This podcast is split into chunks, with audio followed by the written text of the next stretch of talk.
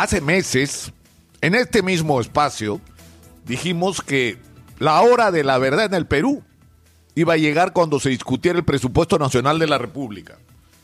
Porque ese país vergonzoso que nos descubrió el coronavirus, donde se han mostrado las condiciones absolutamente patéticas e inaceptables para un país que ha tenido los índices de crecimiento macroeconómico como el nuestro, simplemente eran una vergüenza. La situación de la salud, la educación, del transporte público, de la seguridad, de la infraestructura, del abastecimiento de agua, de vivienda. Somos un país donde la inmensa mayoría de la gente vive el día a día, trabajando en funciones no productivas, en servicios, en comercio, no en generar nueva riqueza. Y ese país, dijimos en su momento, tenía que cambiar y tiene que cambiar. Y el principal instrumento para ese proceso de cambio es un presupuesto de la República diseñado en función de ese país al que queremos llegar. Y el presupuesto que se nos ha presentado el día de ayer me va a disculpar el presidente Vizcarra, es más de lo mismo. Es condenarnos a no salir de la situación en la que hemos estado viviendo todas estas décadas de la que él se ha quejado. No puedo arreglar en 100 días problemas que se han acumulado en 100 años, ¿verdad? Por supuesto que sí, pero sí puedes iniciar el cambio. Y uno de los, de los temas fundamentales que se ha planteado en la discusión hoy es que hay una tremenda crisis con el empleo en el Perú. Más de 7 millones de personas se quedaron sin chamba. Entonces, ¿cómo hacemos para resolver el enorme problema social que esto significa sin que eso signifique, valga la redundancia, simplemente regalar dinero, sino invertir dinero para que esta gente que no tenga empleo tenga ingresos a partir de adquirir un empleo que a la vez ayude a resolver los problemas del país. Es una ecuación que no debería ser tan difícil porque para eso hemos contratado un aparato de técnicos profesionales altamente calificados para darnos respuestas, no para decirnos que no. Entonces, se ha dicho que era muy importante el desarrollo de un gran plan nacional de obras públicas en un país donde falta todo. No tenemos hospitales.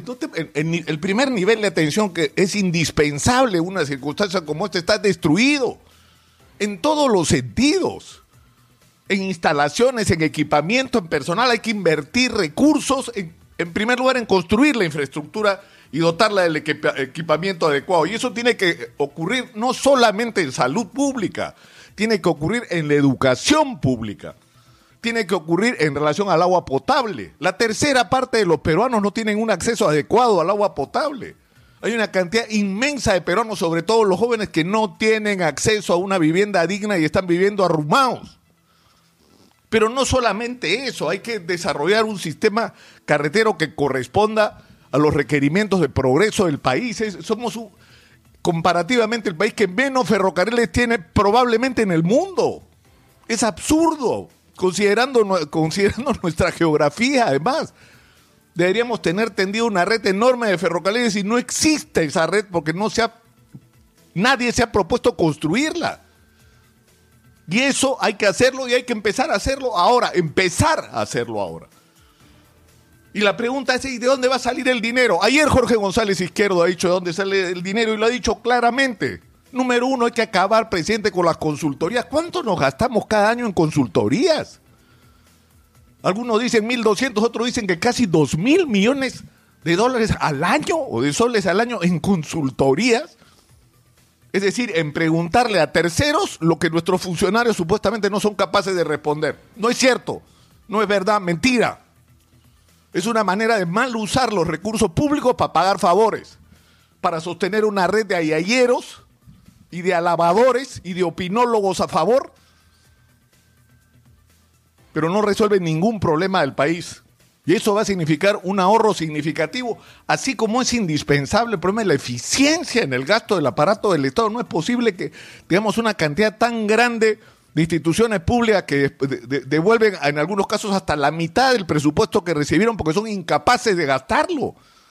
Si solamente hacemos eficiente el gasto público, vamos a producir una tremenda revolución en el país.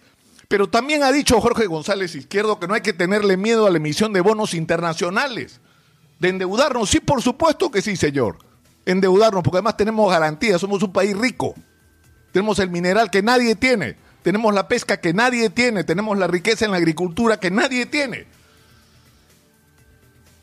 Y todo esto tiene que ser usado para, con inteligencia, darle a la gente, porque va a haber, presidente Vizcarra, reconversión laboral. ¿Usted cree que en un año, en dos años, las millones de personas que trabajan en hotelería y en gastronomía van a recuperar su trabajo? ¿Que todo va a volver a la normalidad cuando venga la vacuna? No va a ser así, va a ser un proceso difícil, lento. El virus es un misterio y el daño que ha provocado a la economía ha sido tan grande que vamos a necesitar por lo menos dos, tres y quizás más años en recuperarnos. ¿De qué va a vivir esta gente este tiempo? Entonces, este, este planteamiento de un gran plan nacional de obras públicas no solamente es razonable para enfrentar la emergencia, sino además tiende un puente hacia el futuro. Pero no solamente esto. Es decir, ¿de, dónde van a salir los recursos? Los precios de los minerales, sobre todo el cobre y el oro, están por las nubes. Y eso supone que hay que estimular la inversión en la minería. Por supuesto que sí. Pero para hacerlo hay que resolver dos problemas, que no son menores y que nos han agobiado todos estos años, que es el conflicto con las comunidades y las personas afectadas por la explotación del recurso minero. Y hay que lograr niveles de entendimiento que tienen que partir del derecho de esta gente, de los que viven ahí donde está el mineral, de los que van a ser afectados por la explotación del mineral, de los beneficios de manera directa y personal. Que cada comunero que vive ahí sea socio del negocio. Por supuesto que sí, como ocurre en los países más modernos del mundo. No hay que tenerle miedo a eso. A que estos comuneros se enriquezcan como se enriquecen los dueños de las concesiones. Por supuesto que tienen derecho. Y más que aquellos que viven a 2.000 kilómetros de distancia o 1.500 kilómetros ni conocen el lugar de donde está saliendo el mineral. Y lo segundo que hay que resolver es que el dinero que esté entrando por la minería se gaste de una manera eficiente y no tengamos esta paradoja absurda de un lugar donde sale mineral que se vende a fortunas en el mundo y que el lugar de donde sale está rodeado de miseria y de abandono. Eso tiene que acabar, pero además hay que pensar, presidente Vizcarra, en lo que eh, lo dice Comex, lo dicen los especialistas en agricultura exportación. O sea, ¿qué vamos a hacer? ¿Vamos a hacer talara?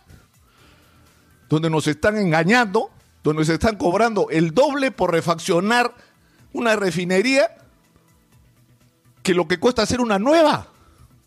En un país donde además no tenemos el petróleo vamos a tener una refinería, vamos a tener que traer petróleo para poder usarla, es absurdo. O es un negocio para alguien, obviamente, ¿no es cierto? Como se han hecho las cosas en el Perú.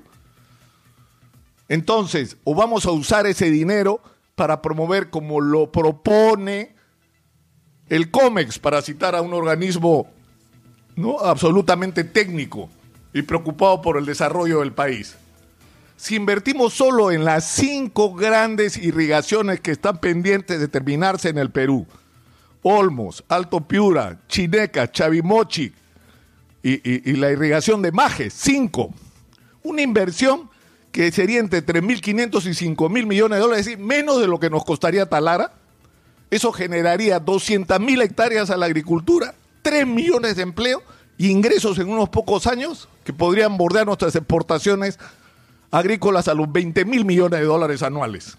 Una revolución en la vida de los peruanos en la costa. Y lo mismo se puede hacer en la sierra y lo mismo se puede hacer en la selva.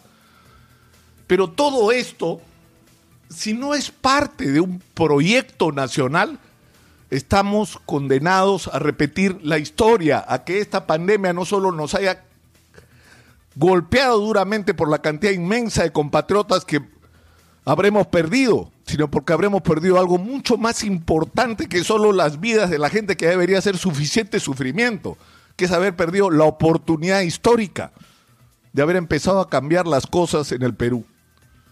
Yo hago una invocación a los señores del gobierno y del Congreso para que aprovechemos esta discusión sobre el presupuesto de la República para empezar a hablar y empezar a dar los primeros pasos en la transformación que el Perú necesita y que esta pandemia ha puesto en evidencia. No podemos seguir así.